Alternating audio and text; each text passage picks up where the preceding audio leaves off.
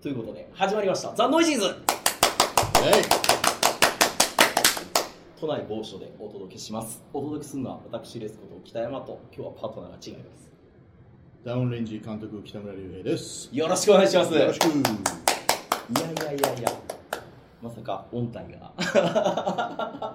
今はね、あの日本にいるんでね、えいる時に喋っとかなと。えいやーこのタイミングで撮れたの非常に嬉しいですけども。あの。前回の鶴田監督のお聞きになられました？聞きました。もうありがありがたいです。いやもうすごかったですねあの激突はスピルバーグのはもちろん映画なんですけど激突を撮った時のスピルバーグの位置に近いともおっしゃってましたね えでもそれ、それ新人やからね。いやそういうのは申し訳ないけどもうこの旅立つ寸前まで来てるんじゃないかと、ええ。今更言われるのもどないねんいや話っていうのは何回も言ってましたけどね、ええ。今更言ったらこれはもう失礼にもなるかもしれないけどと言いながらも、はい。ええ。でも気持ち的には僕もすごい熱いものは今回の映画特に僕感じるんですよね。ありがとうございます。ええ。まあ、前回だから、まあ、ルパン三世、まあ、その前にノーワンリーブスはい。ノーワンリーブスを見た時にこんなぶっ飛んだもうこれこそ好き勝手やった映画だなって思ったんですけど、うん。さらに今回、まあ、ぶっ飛んでるというかね。もうシチュエーションから何から、まあ、ノーワンリーブスさえちょっと甘く見えるぐらい、うん、もう詰めて詰めてって感じででもでもね。回る、うん。不思議ですよね。いやいや、ありがたいです。いやだからそうなんですよ、ノーワンリブスがもうずいぶん前、撮ったのってはい。2011年とかえなので、えもう7年前。そうなんですよ、うん。であの作品は今までのキャリアでも1年を争うぐらい今だから言えるけど過酷な現場でもう、とにかくろくでもないことばっかり起こってろくでもないやつばっかりがいて まあ映画の現場って大体そういうことがあるんだけどあの自分の中ではあのじゃあ毎回ね監督である以上、ん。やっぱりその戦いはあるわけではい、でほら映画監督っていう職業は極めてあの得意な職業で、うん。あの自分で何かをするわけではないわけですよ。はい。みんなのスイッチを押して、まあ、英語でいうところのディレクションディレクターはい。方向を決めていくっていう、はい。で実際にやるのはスタッフだったり、はい。キャストだったりっていうことじゃないですか。だそうですね。からそれが本当にあの、ね、今回イラスト描いてくれた寺田克也の兄貴だったりね、はい。あのするとやっぱりある程度というかほぼ自分のもうねうん。鉛筆筆さえあればできるっていう世界観じゃないですか。そそういうアートじゃないですか、はい。でミュージシャンだってそうですよね。あのまあ、歌があったりギターがあったり、ピアノがあれば表現がある程度できる、はい。で小説家もそうっていう中で映画監督っていうのはその時には何百人っていう人間とか、いろいろな体制とかとうん戦いながら作らなきゃいけないっていう中で、はやっぱりもうどれを見たらいいですかと例えば初めて会って僕の映画を見たことのない人にどれをどれを見たらいいですかと言われた時に、はい。い、やそれはあんまり見なくていいですよみたいな映画を作ったらもう終わりだと思ってるわけですよ、はい。だからどんなにあの大変な状況だろうと毎回必ず僕は自分なりにあの一生誇りに思える作品を絶対に作らないといけないっていう意識で、まあ、作ってるんですよね。はいだからノーマン・リブスも最終的にはすごくもちろん納得はしてるしあの誇りにも思ってる作品なんですけどただまあそれでも思う通りにいかないことがいっぱいあったわけですよ、もういろんな戦いがあってやっぱりそのフラストレーションっていうのはすごく自分の中であってミッドナイト・ミート・トレインの時はあの時もすごい戦いがあったんですけど、はいそれは割とある一部分だけのことでうん全体としてはすごく恵まれた環境で撮れたんですよねあの映画は。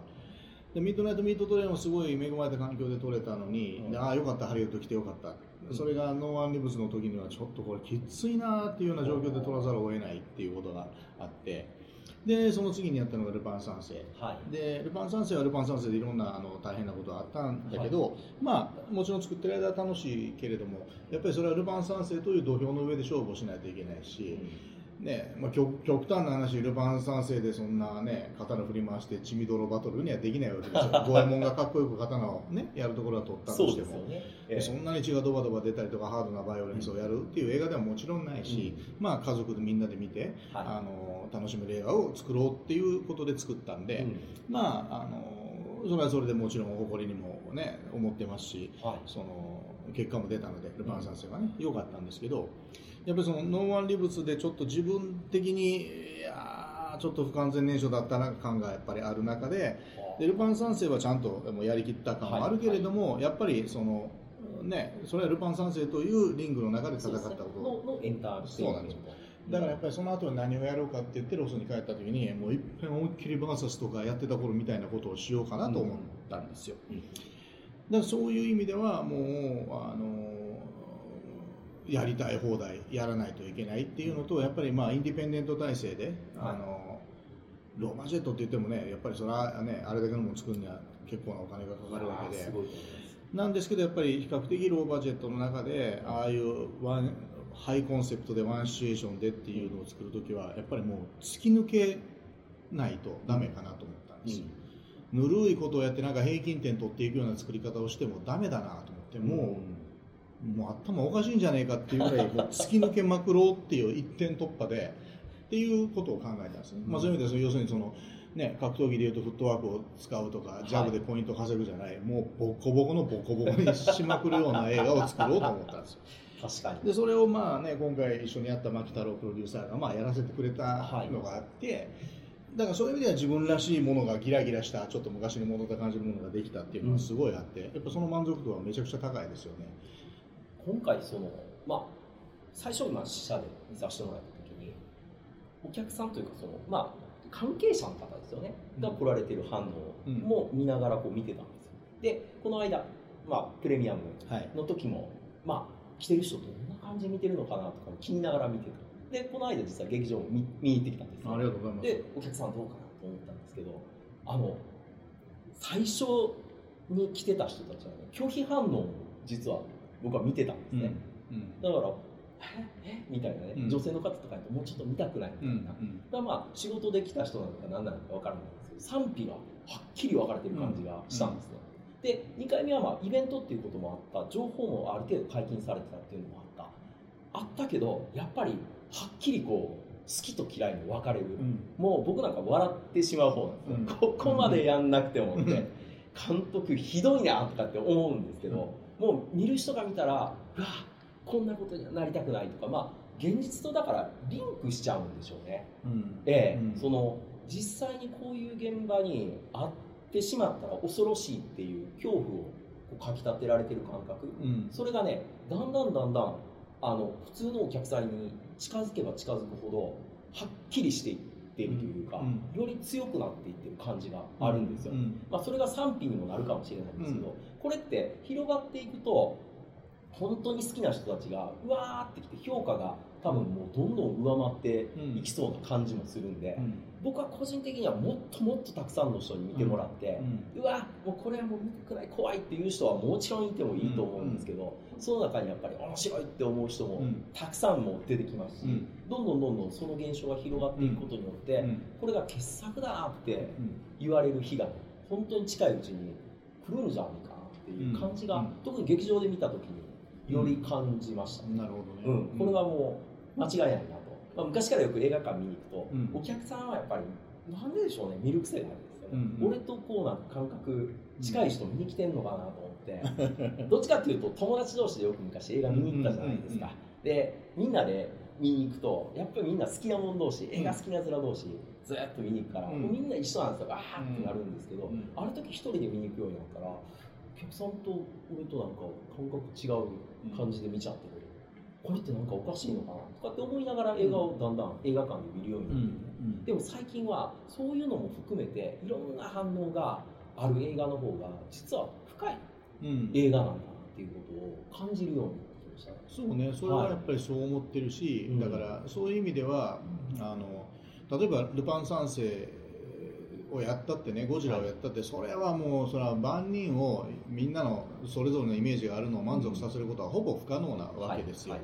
だけどやっぱりできるだけ多くをうん。とか、やっぱりその特にルパンとか安住とかはやっぱり原作者生みの親をやっぱり失望させたくないっていうのがうん。絶対にあるので、あの僕のだからまあまあその誇りに思ってることの一つは今までいろんな原作をねあの、はい。やってきたけど一度も原作者を失望させたことはないというのはあのまあ、それは誇りなんですよ。はい。だけどやっぱりそれでもやっぱり全員を満足させることはできない。だけどやっぱりその看板が大きければ大きいほどできるだけやっぱりそれはねあの大きいところを狙いに行くという作り方にそれはそうすべきだしね、あのやりたい放題やるんだったらそれは自分のオリジナルでやればいいわけだし、うん。ちっちゃい予算でやればいいわけだしっていうところでやっぱりそれはアルバン三世とかはそれでもできるだけ大きい、ね、あの、はい。ところを狙いに行くじゃないですかだけどやっぱりダウンレンジのような映画っていうのはもうやっぱりえー一点突破でそのもう嫌いな人はとことん嫌いでいいんじゃないかなっていうなんかそういう波風立つような映画の方が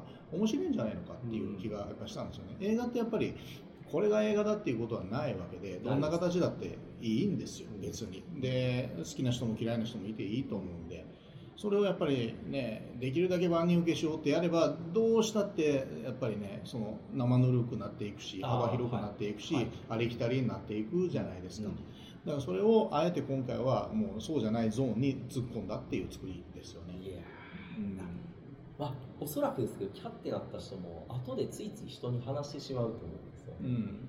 怖かった。まあまあどういう感想でもいいんそうでけどね、うん。まさかあんなラストになるとはとか、っていうところも含めてやっぱりいい映画見た後ってみんなと喋りたい。うん。まあそれがもうあまりにもまあこれ逆に言うと Z まで振り切っちゃうと、うん。振り切ったで、うん。みんなにあんなやつ見ちゃったよっていうのもあるんですけど、うんそういうのを含めて何にもこう心に引っかかりのない映画っていうのってなかなかやっぱり広がりがないと思うんですよね。で今回のまあ僕はでも過去からやっぱりバーサスからそうですけどその引っかかりっていうのがやっぱり常に感じるんですよね、うん。それは監督が多分取られた時にいやもう俺は全部出し切ってるぞと。俺はやってるぞっていう気合がもうフィルムの中に残っていてそれを見たのがずっと引っかかってるんだとうん。おそらくは思うんですけど、うん。その何回も見ると細かいところ、うん。ああいうところ、まあ、例えばゴジラとかだと、まあ、ミイラが出てきたりとか、はい。ええ。うん。あのちょっと僕らのその、まあ、僕なんかはチャンピオン祭り世代ですから、そういう時に見てたゴジラの印象もちゃんと残しつつも、でまあ、きっちりそのシリアスなストーリーのゴジラの部分も入れつつもみたいなところで、わあやっぱ面白いな、こういうゴジラを考えるかと。まあまあなんか偉そうなこと言ってますけど、うん。まあまあ、見てる立場の時そういうふうに思ったり、うん。だからルパン三世にしても、うん。海外でうん。ミッションがとか、で夢が膨らみますよね、うん。だからルパン三世っていうフィールドでありながらもやっぱりこうバーンとかいう部分っていうのがドーンとあってエンタメだけではないその気迫みがこっちまでビシビシビシビシとくるっていう、そうですね、それはもうやっぱり、まあ良くも悪くも、だからはい。そういうことが、あの嫌いな人もおられるでしょうし、うん。嫌いなプロデューサーさんもね、役者さんもいるかもしれないから、まあでも、しょうがないですよ、そのものを作るっていうのはやっぱりね、結局そこで共鳴し合える人たちと作っていくものなので、僕はなんかそのなんだろうなそのバランスをとってはい。波風を立てずに、あの無難なものを作って仕事をいただいてというスタンスではやっぱりものを昔からつか作る気がないんですよね、あのいいんじゃないかっていうのがやっぱり。で非常にそこはねいつも難しいバランスですよ。特にルパンだったりねあの、まあ、ハリウッドという今僕が主戦場にしているところで戦ったりとか、ゴジラだったりっていう時はやっぱり僕が生み出したものではないのでやっぱりねもう長年にかかってねその渡ってもう何十年にわたってねその作者オリジナルの作者がいてそれをやっぱり世界中のファンが温めてきて熟成してきたものを預かるっていうのは本来はやりたくないわけですよ、はい。やっぱりねあの自分で全然ねダウンレンジのように作れちゃうんでバーサスのようにストーリーも作れるし、うん、ただやっぱりえーそこに惚れ込んだりするからどうしてもこれをやってみようと思うわけで、うん、やっぱりその自分以外のことで成り立ってるっていうリングに上がってやりながらもじゃあ自分の個性を出すのっていうのはなかなかに難しい。難しいね。出しすぎてしまうとやっぱりそれはいやそれここでやるなよって話になるだろうし、なんでだからそれをねまあやっぱりゴジラとかでも本当にあれこそ賛否両論ですよね。そうですねんええあので多分日本だと火の方が多かったと思いますよ。あそうですかんただ海外ではものすごい人気なんですよね。いま、うん人気ですよねだに2ヶ月に1回ぐらい取材が入るぐらい、ええもう語ることないわっていうぐらい来るんでね。あのだからそれはやっぱりなかなか難しい。で僕は多分いつもそのコマーシャリズムとか無難なっていうとととこと作家性個性っていうところの真ん中より多分ちょっと出すんですよね、はい。やっぱりちょっと出したくなる。だからそれが拒否反応を示す人たちにはまあなんやねんってなるんだと思うんですよ。ただやっぱそこを愛してくれる人たちもいるっていうところで毎回その戦いはやっぱりありますよねうん。だからやっぱり今回のようなもう本当にストーリー考えるところから自分でやってっていうあである程度のクリエイティブを全部自分でコントロールできる状況でやるのはやっぱりたまにねやりたくなるんですよ、うん。でやったらどうなるのかなっていうのも見てみたいっていうのがあってでもやっぱりダウンレンジはそうやってやったらやっぱりその世界の広がり方っていう意味ではもうすごく大成功したと思うので、やっぱりあ良かったなっていうなんかできるじゃんっていうのはね、うん、ありましたねまあ T シャツ手書きさせてもらったんですけど。かっこいい T シャツを、はい、作っていただいて。バーサスに続いて。もう好き勝手やらさせていただいたんで。やっぱり T シャツでも多いのは、うん。ディレクションが、まあ、入ります。監修ですよね、でやっぱこうしてほしいああしてほしいっていうのがこうあるんですけど、あった中でやっぱり今回すごいこう温かい感じでやっていただけたのは、言われることが全部的確で、うん。僕はこうした方がいいんじゃないか、ああした方がいいんじゃないかっていうのは、まあ、例えばですけどちょっと裏話をしてしまうと、うん。えーグラフィックっていうデザインのところで、うん。実は背中にもっとあの作品を思わせるようなものをそうだね。そう散りばめてちょっと入れてたんですけど、うん。そこはもういらないんじゃないかとか、うんうん。例えば文字にしてもこの文字を入れた方がこの映画のコンセプト的には面白いんじゃないか、うん。でそれを入れるとハマるんですよ、うんうん。あなるほどこれがだから本来のディレクションであって、いつもまあこれあんまり言い方が悪いんですけどいろんな仕事やっぱり年間でやらせていただいて4050ぐらいうん。T シャツ今手書きさせてもらうんですけど、うん。年間にして、うん。その時になんかこうちぐはぐなものができた時っていうのは、まあ、自分の中ではもう全力もちろん尽くして最終的にはいやもうお同じです。もう俺が作ったやつ俺の全部ぶつけたっていうのは毎回なんですけどでもそこのやっぱり衝突が今回の場合はすごい温かい感じですぐすんなりいった感じなんですよね、こういう仕事ってやっぱり年間で実はほとんどなくって、なので、まあ、非常にこうやってて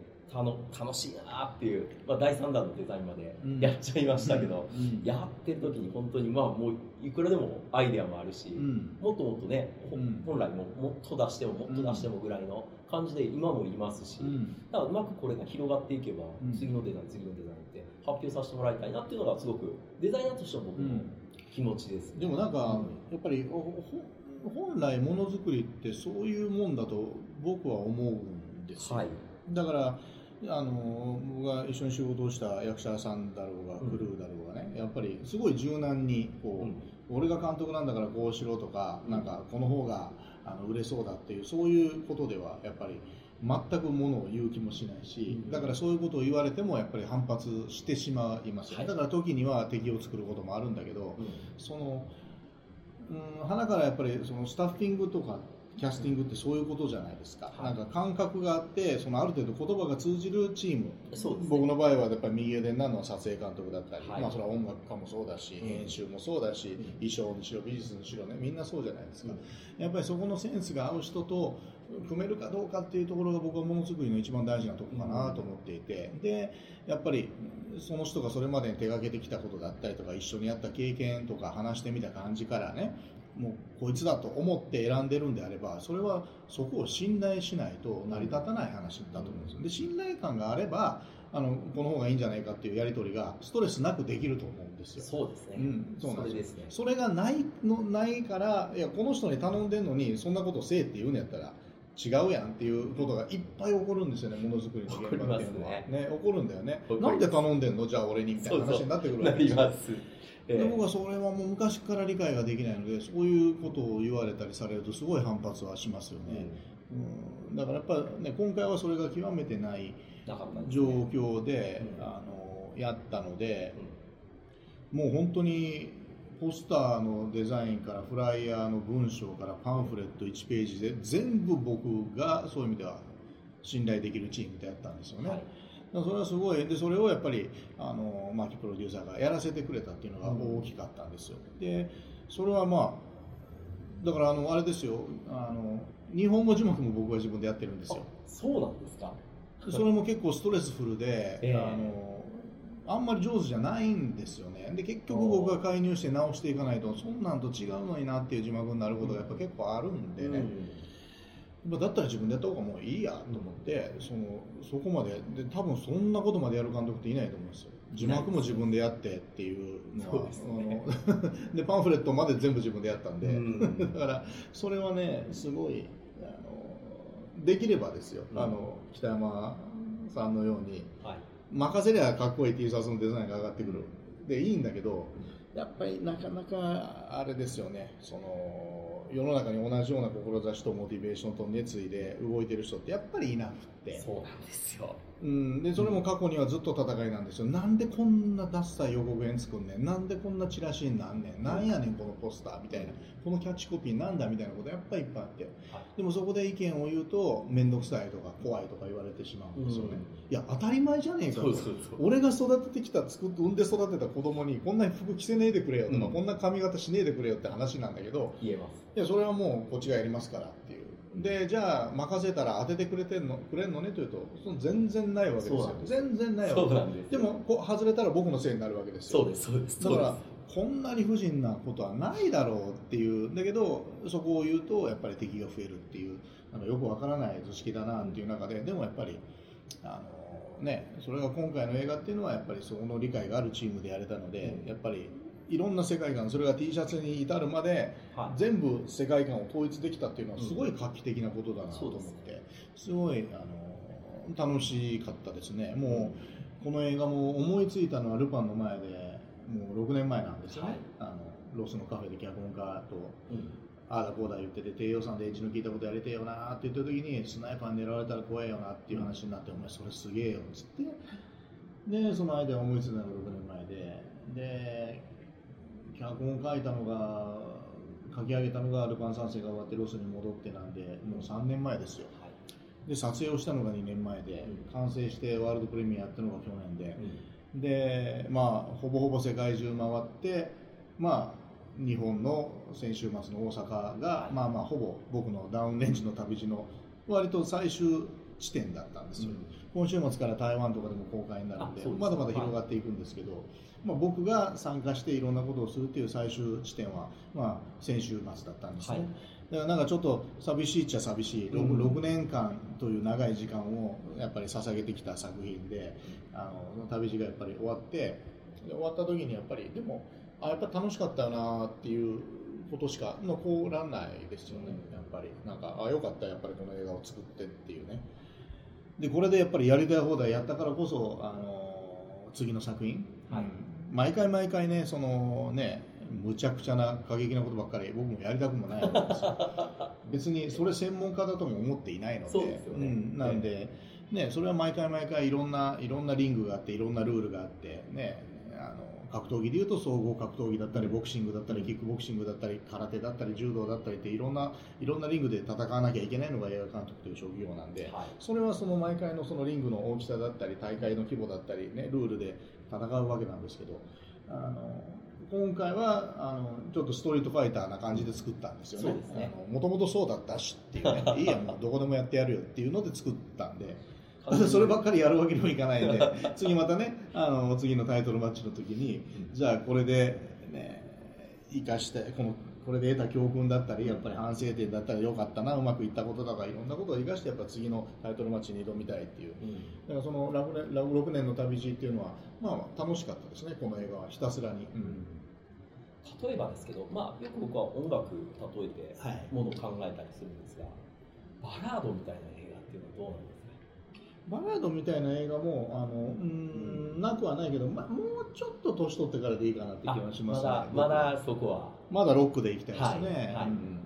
ロックといっても僕の場合はプログレッシブロックっていうね、うん。あのむちゃくちゃなあの想像を絶する展開の連続みたいなロックが好きなので、うん。やっぱりそういうリズムで、まあ、もうちょっとやってもいいのかなっていう気が、うん、しますね。そうですね。過去にエマーソン・レイクパーマーそうですね、うん、だからやっぱ ELP っていうそのバンドが僕の中のぱりあの原点なので、うん。もうそのクリエイティビティで言うとですよ。映画にもいろんな影響を受けたけどやっぱり僕は ELP そのエマーソン・レイクパーマーの「展覧会の絵」というアルバムを中学生の時に聞いた時に、まあ、びっくりしたんですよね。びっくりしましたね。オーケストラをロックにして歌詞とかついてるしなんだこれっていう 途中でなんか全然違うところが入ったりしてもう本当に予測予測ができないその展開の連続でもうそれこそもうプロレス的というか、はもう見せ場もややりすぎだろうっていうぐらいの見せ場見せ場見せ場のオンパレードで、もうさあれあれ38分ぐらいなんですけどそうですね。もうノンストップで突き切るっていう。うんやっぱそれがすげえ衝撃だったので、うん。やっぱりこういうふうに、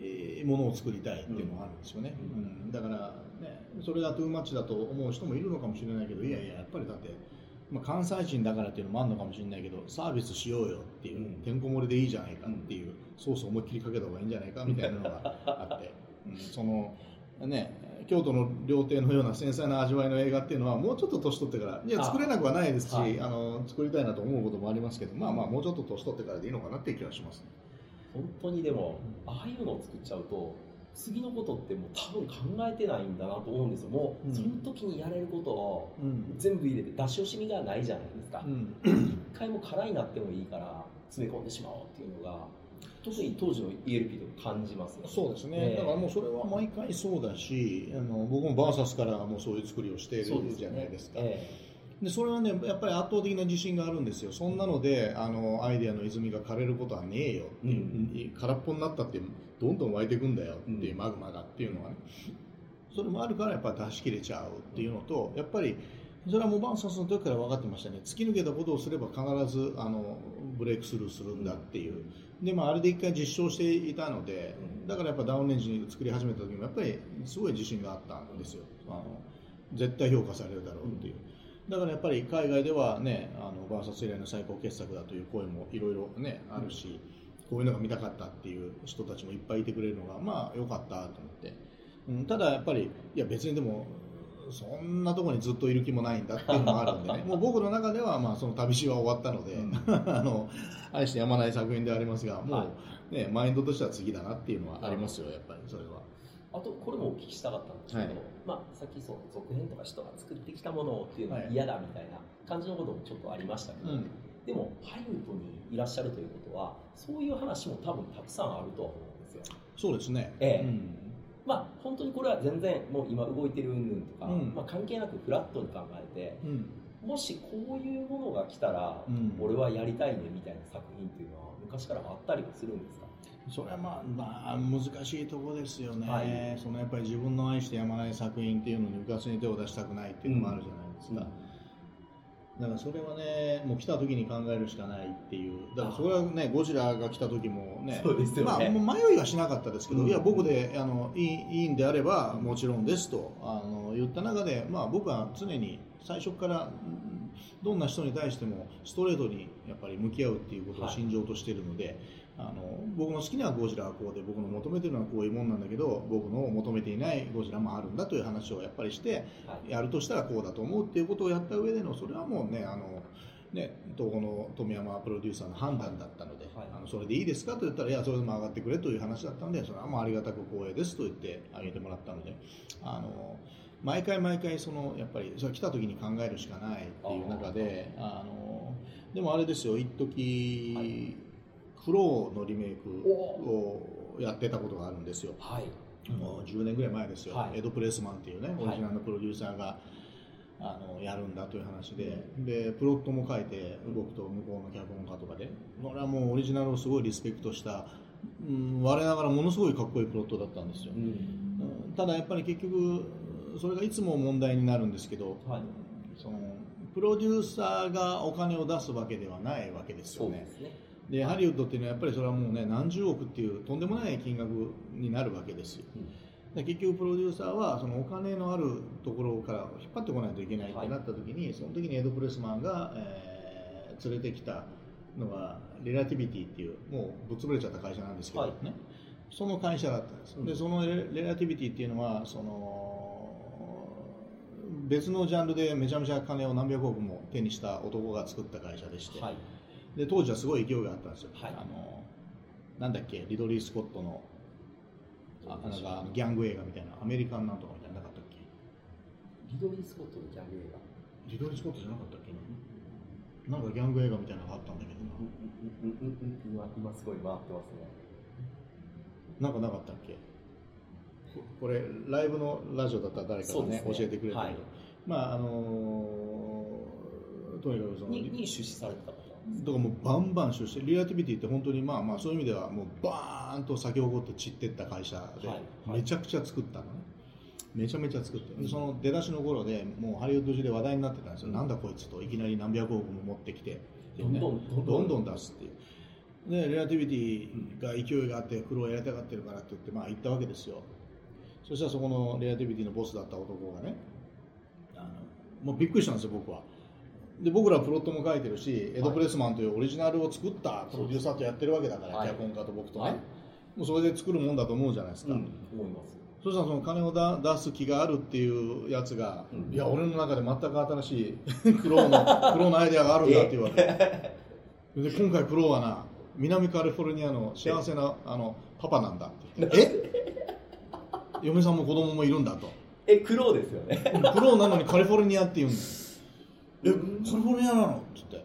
でそれがなんかダークナイト的にこう強盗に殺されてええ。死ぬと、パパが。はい。で死んであの世に行ったら自分の前世はエリック・ドレーブンだったってことを思い出して苦労で復活するっていう。いやいやそれおかしくねえかっつって。まあおかしい話ですね。でやつはその頃あれですよ。だからちゃんとやってりゃかっこいいのにあのゴーストライダー。はい作ってたやつなんで。ああいうことなわけああいうことなわけ PPG 指定で生ぬるいものを安い CG で作るっていうね。うん。で僕はその僕はその後にそのエド・プレスマンにね、い、やいやあなたあなたオリジナルのプロデューサーなんだからさ、って分かるよねってクローの魅力は、あのコミックのね、はい。魅力オリジナルのあの名作の魅力、はカリフォルニアのパパが殺されてでゴーストライダーみたいなことにしたらもうありえないよありえないですねただ彼はえそれでもお金を出すところを取ったんです。で僕はもう外れた。はい。いやいやそれはもうやれないと。うん。で僕は外れて次にあの才能ある監督ですよ。28週後の彼が決まった、はい違う違う。僕の次にねスティーブ・ノリントンが決まった。おお。デスマシンじゃねえか。っていう。それそれはそれで見てみたい。ブレードじゃないかっつってよかったじゃん。っつったらスティーブ・ノリントンも結局やっぱり降りてあで28週後の監督になってはいはい。降りてはですよ。どんどん降りていくんですね。どんどん降りていく、えでで苦労役もねはい。一時ブライアンブラッドリー・クーパーだった。ウルトリクーパーだったんですかおおと思ったら次ルーク・エヴァンスになってなんだよ。俺の俺の仲間ばっかじゃないかよってなって。どんどん映画の？全然進まないわけですよで去年かなもう、はい。一昨年かな笑い話今ではね。うん。そうしたら僕が今別の映画を一緒にやってる仲間がいてね、はい。プロデューサーがいて、はい。あのキアヌ・リーブスでやろうよっていうわけです。よでキアヌは僕ちょっと仲がいいんですよ、はい。なぜならあのキアヌが大復活した「ジョン・ウィック」っていう作品はい。の監督は僕のミッドナイト・ミート・トレインのアクション監督で。はい。で撮影監督もミッドナイト・ミート・トレインだから、はい。まあ、うちの身内が作った映画だから、はい。それでいやもうみんなが龍平に「会え会え」って言って一緒にやれって言うんだよっつって僕キアヌと会って仲良くしてるんですね。うん。あのでキアヌでやったらいいんじゃないかってね、ちょっと面白いなと思っちゃったのね。面白いですね。ちょっと面白いねって、う年老いた苦労みたいな。ああいいま感じが出ると思います。でそのそのプロデューサーがそのねその会社のまだそこが権利持ってるわけ、うん。そのリラティビティがね。はい。でそこのボスの家にしょっちゅう行くぐらい仲いいっつうから、はい。お前言ってこいよと。もういやどうせやらねえんだから10年できねえんだから権利もうこっちよこせよって言ってこい、ってね。そしたらまあキアヌはまあないんだけどその話をしたらね「おーって竜兵やってくれんないいよ」って言ってると。うん。でやれって話になって。はい。いやでもいやでも俺もうあの会社は信用できねえから いやもう無理だよとそんなの、うん。どうせあんなあんなねカリフォルニアちょっといやそうじゃないそうじゃない。もうややつも気づいたらしいと。あ一時なんかねもっと進化してえなんかマリブのサーファーが主役だったらしい。え サーファーなの？クローがえ どうなってんなんだよそれ。で散々やった結果みんなに逃げられて何年もならない結果やっぱり元に戻そうとなってよかったよかった。脚本書き直したって送ってきたら、めっちゃめちゃ面白かったオリジナルのあの、はい。あののククローの感じが出てるんですね。おこれならやれるよと思って、でその時にジェイソン・モモアっていう俳優がいてジェイソンア。クアマアクアマン。はい。今年ね。でジェイソン・モモアがクローが大好きすぎて、はい。自分でクローのプロモーションビデオを作ってたぐらいなの。あ勝手に作ってたんですか？あんな衣装着てあんなメイクして、えーなんかプラハの街を走ってるだけのなんかイメージ。でもあ すげえ黒っぽいってあ面白いじゃんはいでジェイソン・モモアのマネージャーとええ会ってくれみたいになってはい会って、い、やもうジェイソンと一回会ってくれと、うん。なんやかんやってなってね。でジェイソン・モモアと竜兵北村でクローって言ってでリラティビティに行こうって話になって、はいはい。じゃあまあいいよっつってリラティビティに行ったわけですよ、はね、そしたらなんか若いプロデューサーが出てきて、い、うん。全然違うプロジェクト、まあ、それはそれで僕が今やってるプロジェクト。その話ばっかりするから。はい。え今日クローの話じゃないの？っていやそれはそれなんだけど、ななんなの？でそのボスは出てきもしないんですよ。はい。で失礼だろこの野郎うんっつって、そうですよね。なって。その話に頭に来てそのプロデューサーにもぶち入れて、うちのマネージャーにもぶち入れて、えなんだこれっつって。言って、いやいや、ごめんごめんごめん、ちょっと忙しくて、忙しくてじゃねえよって言って、おい社長みたいな話になって、はいはいはいはい、ね。そしたら、蓋を開けてみたら、うん。ね、僕がやる前に、なんかアナウンスされてて、アタッチされた監督がいるんですよ。はいはい。なんかアイルランドかなんかで1本取っただけの監督ですよ。ね、もう新人監督ですね。で、それがアタッチされてて、であいつはダメだってなったのに、うん。エージェントがうまいことやってて、契約がまだ残ってて、外せないってなったの。ん？どういうことですか？外せないんだったら俺のところに来ないでくれよって話なのに、そうですよね。やってくれと言われて行って、はい。いろいろ聞いてると、いや、え前の監督がまだ契約上ちょっと残ってて、うん。は？みたいな話になって、なのに、え僕らが紹介したジェイソン・モモアは決まったの。えそっちだけは？おふざけんなよって話になって、なんだよ。紹介しただけになっちゃそう、なんだこれって。言って、うん。もうやっぱりあの会社クソだよって言って、やめて、ままあいいやって言ってね。うえもうだもう,、ね。もう関係ない関係ないで、このなんとかっていう監督とうん。ジェイソン・モモアでやってて、はい。ね、そしたら、それがつい3か月ぐらい前に、また、また空中分解して、えあもうジェイソン・モモアも監督もいなくなっちゃった。えどっちもいなくなっちゃったんですか？だからもう本当にクローのリメイクはハリウッドで一番呪われた企画みたいになってて。あすごい10年やってるんだもん。もうそ10年間。間エドエド10年エドプレスマンは。ーえ。すごいその間エド・プレイスマンさん、まあ、どもうそれの話ばっかりってわけでもないですよね。違う仕事。でもエドプレスマン最近何もやってないと思うから、そうですか。ね、昔はウォール街とかいろいろ作ってたけど、うん。うん。え。だからハリウッドの人たちってのはどうやって飯が食えてるのか不思議でしょうがないよと思うけど。えうんまあめっちゃ面白いね。リアルリアルで、ね、俺にしか俺にしか言えねえハリハリウッド裏話。リアルな苦労の話。もったいない。いやだけどあの脚本面白かったのよ、うん。だからやりたいけどでももうそんなに面倒くさいんだったらわざわざもうやりたくまあまあないよ確かに確かに、えあと僕がすっごいやりたかったのは、うん、あれももう全く覚えてないね。ニューヨーク1997えあカーペンターじゃないですか。そうなんですえ。で俺なんかもちろんクローもニューヨーク1997なのそれはそういう意味ではもうアンタッチャブルな、はい。もうとんでもない作品じゃえないですか、うんただやっぱりそれはバジェットの問題とかいろいろあるんだろうけど、はい。僕はああの2つの映画っていうのは全てパーフェクトだけど、うん。このアクション的見せ場っていう意味ではちょっと足りないと思うんですやっぱりはい。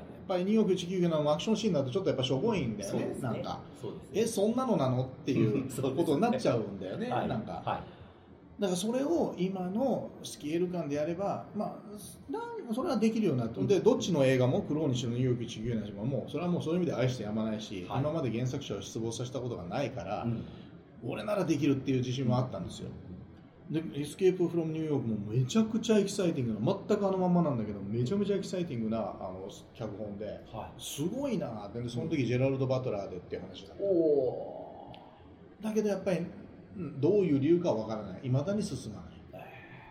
でなんかロドリゲスがやるみたいなことでいやいい加減にしてくれよって。もうロドリゲスはダメだよもうって、思ってんだけどあの言ってたのが23年前。でも多分それも進んでない。それも進んでない。うん、だからもうなんで止まるのかがわからないっていうのがハリウッドの、まあ、謎だね、うん。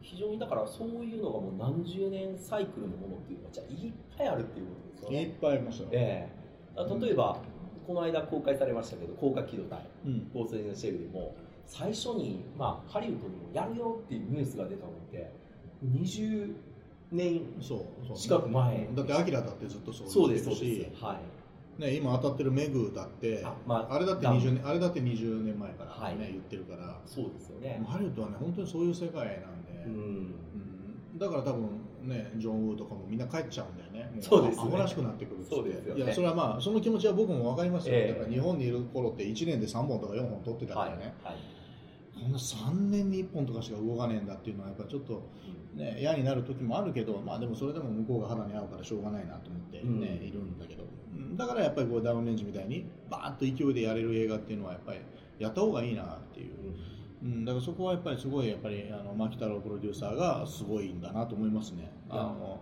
いろんなプロジェクトが今も動いてるけどなかなか進まない時に牧さんがまあ言ってくれたんですよね。うんやっぱ監督なんだからさ、でも撮った方がいいからやれよって言ってくれて、それはすっごいありがたかったですよ今回の映画は。まあ、それをね聞いてしまうと本当にまあさささっとこう進む企画っていうのは得てしてこうものすごい面白くできますよね、うんまあ、メンバーもそうですし、うんうん。なんかこうこの国回して変わって変わってで出てしまうものってまあまあなかなかね厳しいものが、厳しいスタッフがとかっていうのも多いかと思うので、うん今回みたいにさっさっと来てまあものすごいやっぱりインパクトでうん。日本にまあやってきましたんで、うんまあ、どういう去年からまあ一度日本でうん。ワンナイトうん。でやられてたのは行けなかったので、うん今年来るのはねもうずっと楽しみだったんですよね。ねで公開が決まったっていうのいやー来た来たっていうのはすごくもう嬉しいものがありましたし、まあ、こうなってくるとやっぱり次回作っていうのは、うん。もう間髪を置かずにこう来ると僕らとしては嬉しいですよね。ね、え。えこれもだからあのハリウッドの狂気の沙汰。うん。魔界。いや本当ですよ。僕は冗談で言ってるけど本当に魔界ですよ。え。だからまだねまだわかんないんだけど、うん。多分あの僕はもうだから3日後にロスに戻ってえは多分1週間後にはルーマニアに行くはずなの。い、ルーマニア？ルーマニアでもうさ準備して撮影に入る作品があって。あのなんだけどまだわかんないっていやいや来週のことなんだからさ。いろいろあるからさ心の準備とかさ。そうですね。で もうきなんでなんで決まってないのってあいう。決まってないけどルーマニアは決まってるんですねうんなんだけど結局その、もうとんでもないお金が動いてるからね、はい。その結局その出資者との契約だなんだかんだでもやっぱり日本とは違う、はい。その膨大な契約書とかもう弁護士が出てきてマネージャーが出てきてエージェントが出てきてみたいないろんなもう100万個ぐらいのことがクリアにならないと、うん。まあ、危ないわけですよ、でそれがクリアにならないと、もう俺は行かないよって言ってあるのでプロデューサーには。ちゃんとしろよって言ってあるから。であって今まだクリアはできていない。だけども向こうにもうプロダクションオフィスもあって、はい。毎日 ロケハンの写真とかガンガン送られてきてんの。ガンガン。もう現地に人は行ってるんですそうだから誰確実誰かみんな仕事してんのええしてるんですよね。ってことは監督いやってことはやるんだよね、とって言ってるけどそれまだわかんない。すげえなおい。っていういやでもまあちょっと日本では逆にそれは考えられないんですよね。そこまでやってしまって。ものすごいですよ、うん。うん。だからもうそんなのでねだからうん、多分行くんだろうけどまだわかんない。もうねそんなことでいちいちねあの左右されてたらもう持たない。精神が。だからすごいメンタルが強くなりましたね。あうん。のハリウッド行ってから、まあ映画業界ってそれはもうどこの国でもむちゃくちゃなんだけど、ーうん。まあ、ハリウッドはやっぱりちょっとすごいなっていうのがやっぱねあるな。だから僕が行った頃にちょうどあのジョン・マクティアナ、ねはい。プレデターの監督が逮捕とかされてて、はい。ね、嘘ばっかりつくプロプロデューサーを録音したら それでマクティアナが捕まったっていう。そんな。いや分かるよその気持ちもう嘘ばっかり。牧太郎以外のプロデューサーは嘘しかつかないから。全部録音しときてよ俺と思うけどまあまあ大きいこと言い張るってよく聞きますけどね。嘘ばっかり言うからね、ええ。それは録音ぐらいしたいよって話じゃないですか、でもそれを盗聴しちゃったもんだからあなんか逆に捕まって刑務所行ってたんでね、え。すげえなやっぱハリウッドみたいな。えすごいところが。ですねあるしあのリー・タマホリって監督？はリー・タマホリってなんだろう？でもトリプル X2 だかなんか作ってるのかな、いはいはい。はい撮ってました。ニュージーランドかなそうですね。はいあの人だって女装して売春婦を買おうとしておとりおとり府警に捕まったんだよね。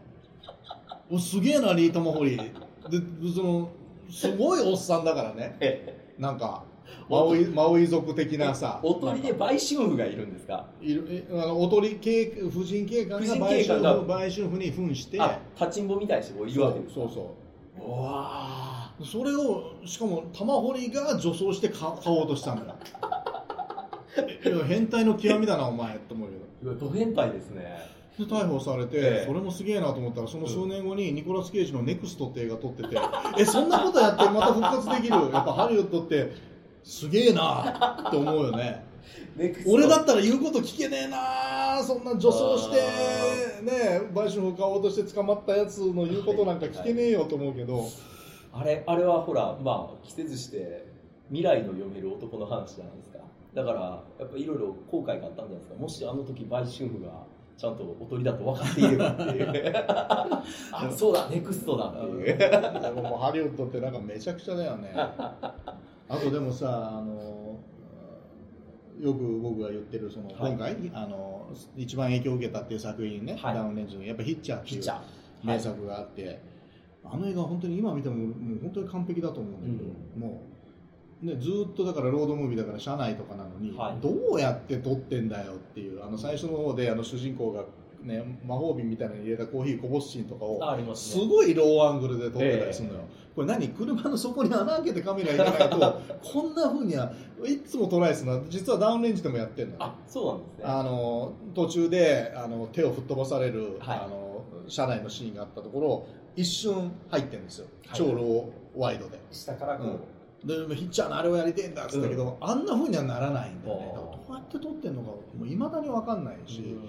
すごい映画だなと思って。ヒッチャーの場合はでも残酷なシーンってスッて映さないじゃないですか。そうね。うん。それが逆に恐ろしい。あの映画はそうだったね、えうん。そうね。不思議ですよね。なんか家族が最初うん。こう手を振ってたりうん。うん。しているところ、ああそれ殺人鬼殺人鬼って言ってるけどまあしばらくしたらみんながね死んでちょっと。うん。血が見えるか見えないかぐらいのところでそれをもう全部ゲロで表現するっていう。そうそう、ええ。うん。すごい映画だよね、うん。あの映画は本当にすごい。であの脚本を書いたのがあのあの時やっぱりもうブイブイ言わしてたエリック・レッドっていうね、はい。脚本家なんだはい。それも俺ハリウッドに行って初めて知ったんだけど、えエリック・レッドなんなんだかそこまではちょっと覚えてないけどとにかく、とにかく精神的におかしくて薬なのか精神か分かんないけど、はい。そのハリウッドでだよ。ロスのど真ん中で車でカフェに突っ込んだの。え？で何人か殺しちゃってんの。え？そうなんですか？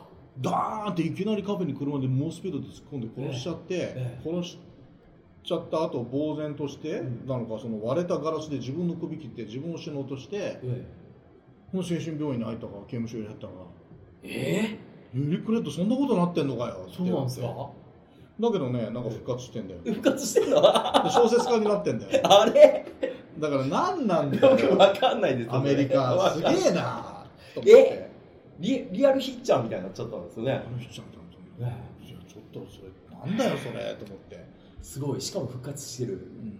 ええ。まあ、あんなふうにはなれないけどでもなんかねなんかやってたよ。なんか自分で脚本書いて監督もしたみたいなのなんかいっぱいあったりしてだからすごいなんかむちゃくちゃなとこだなハリウッドは。いやーでももう話聞いただけでもむちゃくちゃですよ、うん。ええ。さっきので一番びっくりしたのはやっぱり大鳥の売春婦ですね。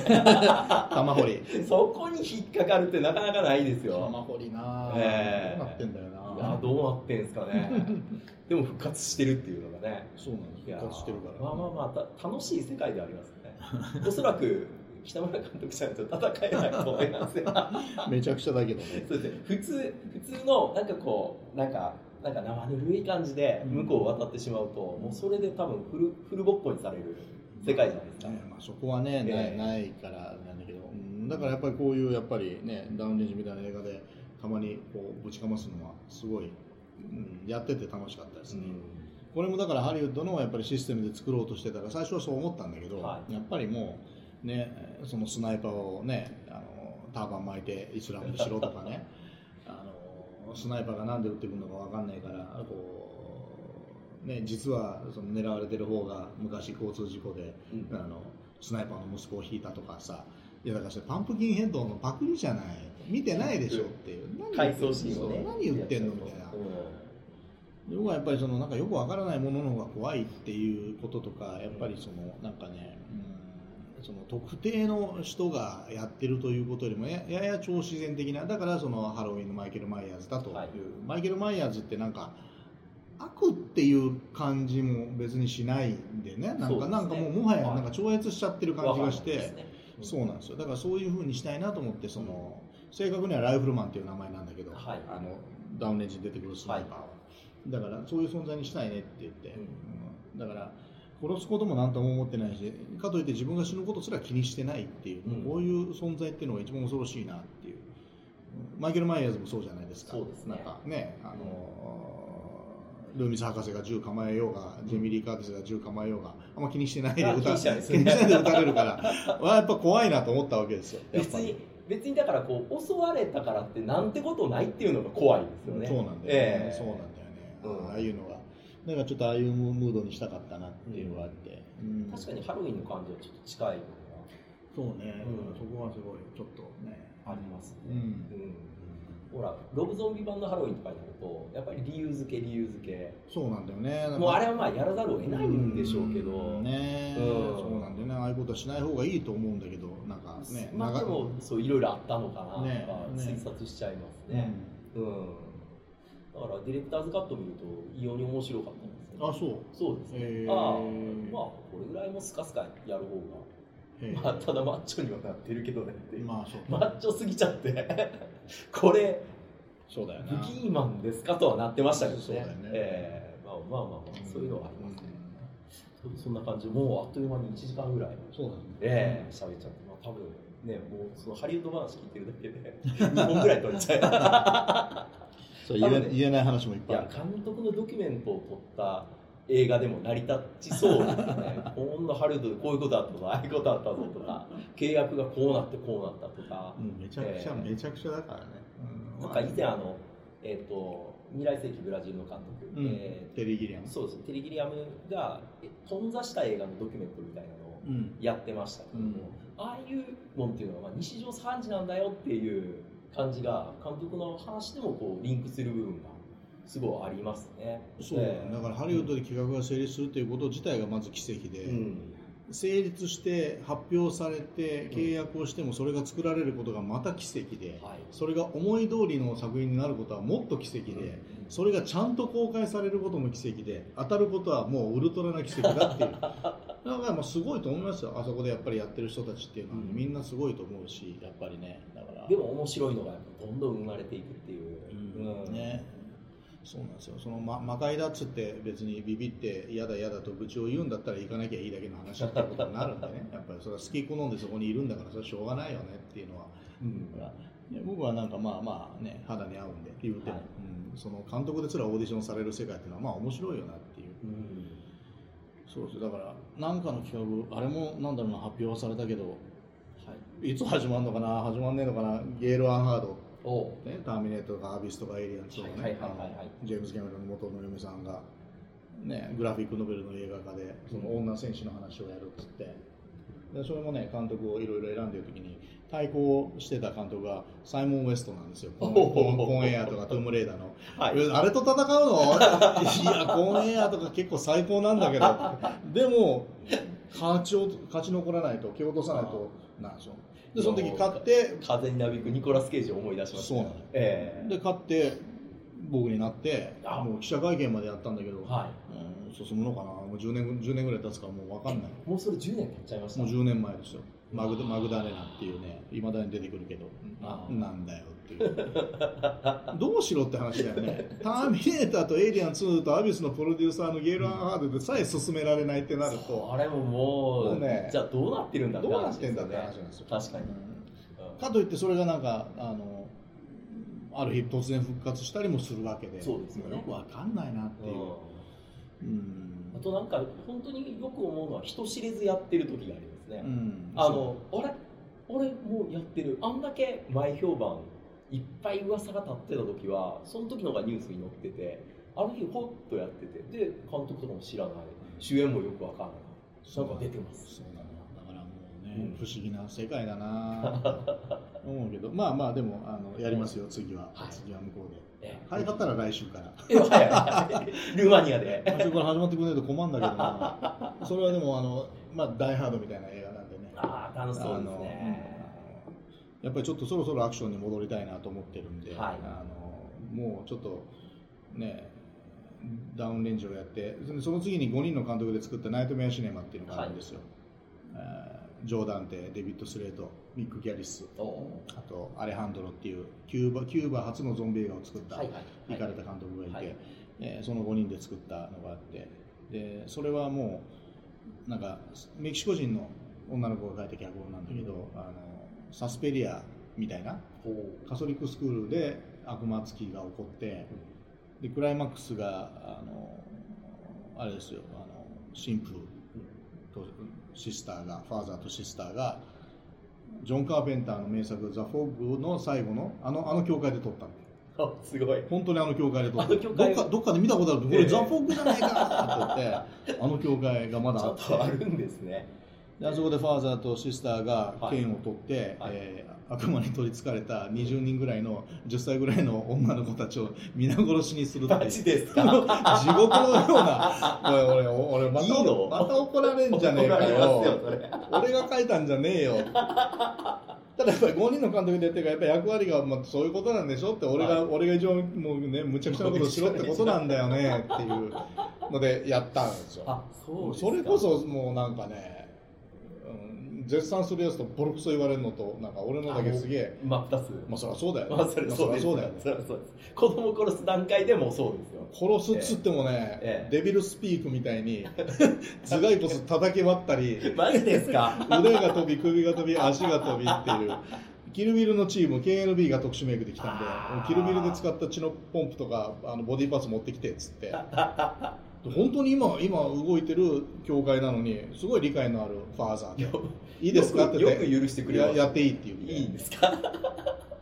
あーまあ血みどろの大変な映画をや作ったんで。そそのまあまあフォグを許してる段階で大丈夫だと思いますけど、ええ。だからまあダウンレンジャーってそれをやってちょっと本当にねもうあの人格を疑われそうだからもうしばらくやめようそういう映画だと思って。いや多分そういう方だと思われるでしょうね。だからもう、ええ。血みどろ映画はしばらくやらないっていうね。もうあのアクション。ちょっとアクション。でここから何年かはアクションで押していこうかなとい思っているんで。いいいですね。え確かにアクションみたいです。ね。ええ。